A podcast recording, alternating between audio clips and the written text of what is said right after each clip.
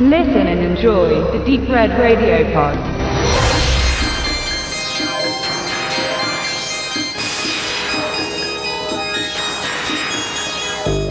Könnt ihr euch noch an unsere Besprechung zu Electric Boogaloo erinnern? Der Dokumentation um die Filme aus dem Hause Golan Globus, besser bekannt als Canon Films? Was hatten wir doch unsere Freude an diesem Streifen, welcher uns einen Haufen Flashbacks an die gute alte Zeit des unterhaltsamen B- und C-Movie beschert hat, jedoch auch einige Werke aufzeigte, die ein jeder von uns noch irgendwie sehen wollte. X-Ray gehört dabei zu meinen ausgesuchten Filmen, denn X-Ray, welcher von Boaz Davidson, dem Regisseur, der die Eis am Stiel-Reihe ins Leben gerufen hat, gedreht wurde, ist einer der der wenigen Slasher-Filme aus dem Hause Canon und gilt unter Genrefreunden durchaus als Klassiker. Und nun gab es für mich endlich die Gelegenheit, das Werk zu sichten, was ein Wechselbad der Gefühle auslöste.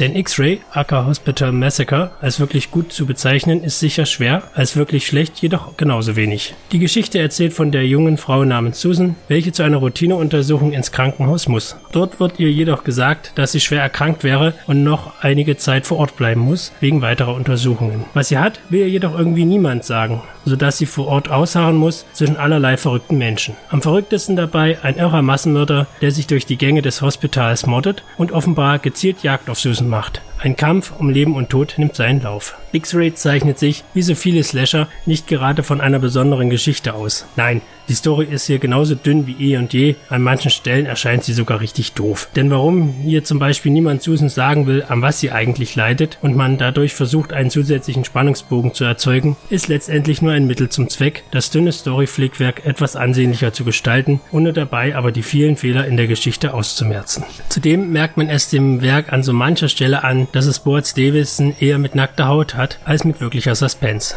Hauptdarstellerin Barbie Benton ist nicht umsonst eines der Playboy Bunnies seiner Zeit und Davidson inszeniert ihren nackten Körper mit voller Imbrunst. Zunächst noch züchtig und in alles verhüllender Bekleidung fallen diese so nach und nach immer mehr. Und das nicht etwa auf normalem Wege, sondern zunächst anhimmelnd hinter einer Schattenwand, bevor mit voller Front die Rückenpartie gezeigt wird, nur um danach auf schleichendem Wege immer mehr von Bentons Vorderseite zu zeigen. Aber dann auch mit einem Close-up nach dem anderen von ihren Brüsten. Die Untersuchungsszene der nackten Benton dauert eine geschlagene eine Viertelstunde und man grübelt die ganze Zeit, ob man sich wirklich in einem Horror oder in einem Erotikstreifen befindet. Dass man es dann doch mit Horror zu tun hat, zeigen die hammerharten Gore-Szenen, in denen Davidson nicht kleckert und die die bis heute aufrechte Indizierung erklären. Ob nur mit Skapell, Messer, Hackebeil oder mit der bloßen Hand. Unser Mörder ist mal wieder verdammt stark und geht mit einer hohen Grausamkeit ans Werk. Freunde der gepflegten Scheußlichkeiten kommen jedenfalls voll auf ihre Kosten. Zumal auch die restlichen Rundum-Effekte einer Slasher-Inszenierung funktionieren. Sprich der Score kommt nahe an die Klänge eines Harry Manfredini ran und wenn die dunklen Korridore in ein schimmerndes Licht getaucht werden und unser Mörder mit einem Wagen voller Leichenteile durch diese schleicht, dann fragt man sich zwar zunächst, warum er dies gerade so problemlos machen kann, man hat aber dennoch ein leichtes Schauergefühl auf dem Rücken. Und somit ist X-Ray vor allem Slasher-Fans der 80er Jahre zu empfehlen, welche ihre Sammlung komplettieren wollen und sich an den Schlitzerfilm aus diesem Jahrzehnt nicht satt sehen können. Auch wenn an so mancher Stelle die Regieleistung von Boaz Davison etwas ungelenkt wirkt und man sich hier und da auf minutenlange Szenen, in denen nichts Brauchbares passiert, irgendwie einstellen muss, so reißen der Gore-Gehalt und die passende 80er Jahre Slasher-Stimmung doch so einiges wieder heraus. Beim besten Willen keiner der ganz großen Slasher-Filme seiner Zeit, aber doch einer, der irgendwie Spaß macht.